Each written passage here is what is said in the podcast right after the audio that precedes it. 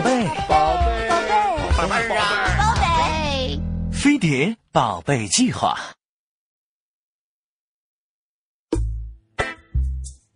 想生孩子，嗯想生健康、漂亮、聪明、可爱的孩子，嗯知道该怎么做才能生出这样的孩子吗？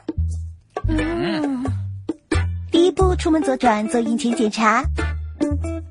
哎，呃，我也要做吗？你提供精子吗？有很多人，尤其是不少男同胞们认为，孕前检查是准妈妈的事，与准爸爸无关。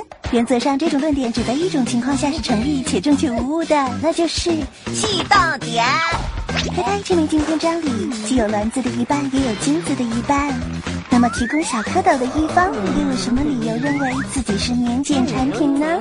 要知道，精液质量直接影响受精卵的质量，而孕早期的自然流产，大多数都是因为受精卵本身不健康，胚胎难以存活所导致的。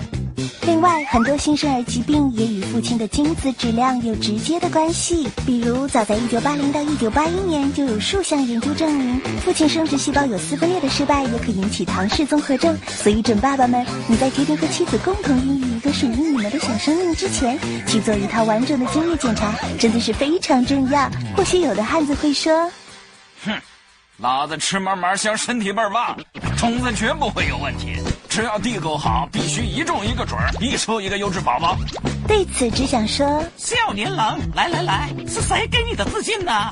且不提精子质量和身体强健与否并无必然关系，单说我们如今身处在一个随处可见精子杀手的世界，像烟酒啦、高温啦、废气啦、辐射啦，甚至多吃几口大蒜、多嗑几包瓜子，也有可能给脆弱的小蝌蚪带来伤害啦。这话就不靠谱。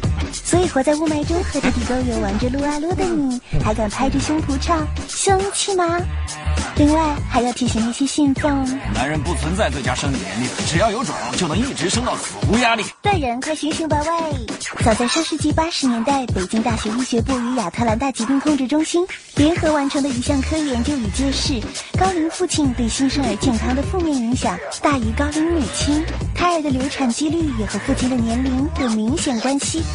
四十岁以上的男性生出缺陷儿的几率比四十岁以下的高出百分之二十，三十岁以下男性所生的孩子患软骨营养障碍的几率比三十岁以上男性所生的孩子小十倍，比四十岁以上男性所生的孩子小十三倍。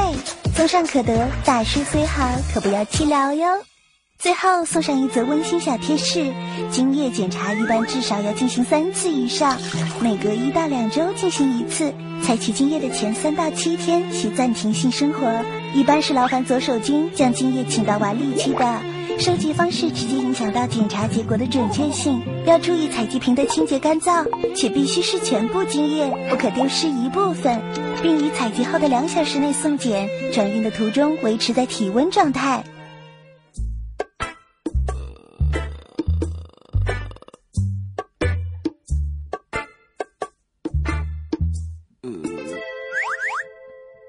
嗯，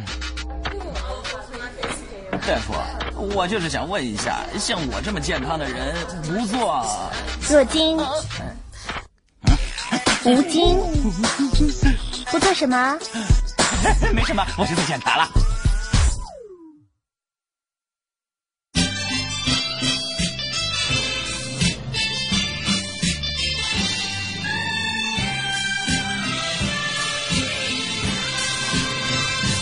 这溪间装无面晚堂，这溪色起无面伤怀。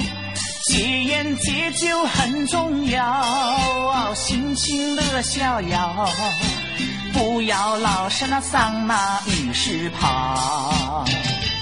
近期运动单臂跑马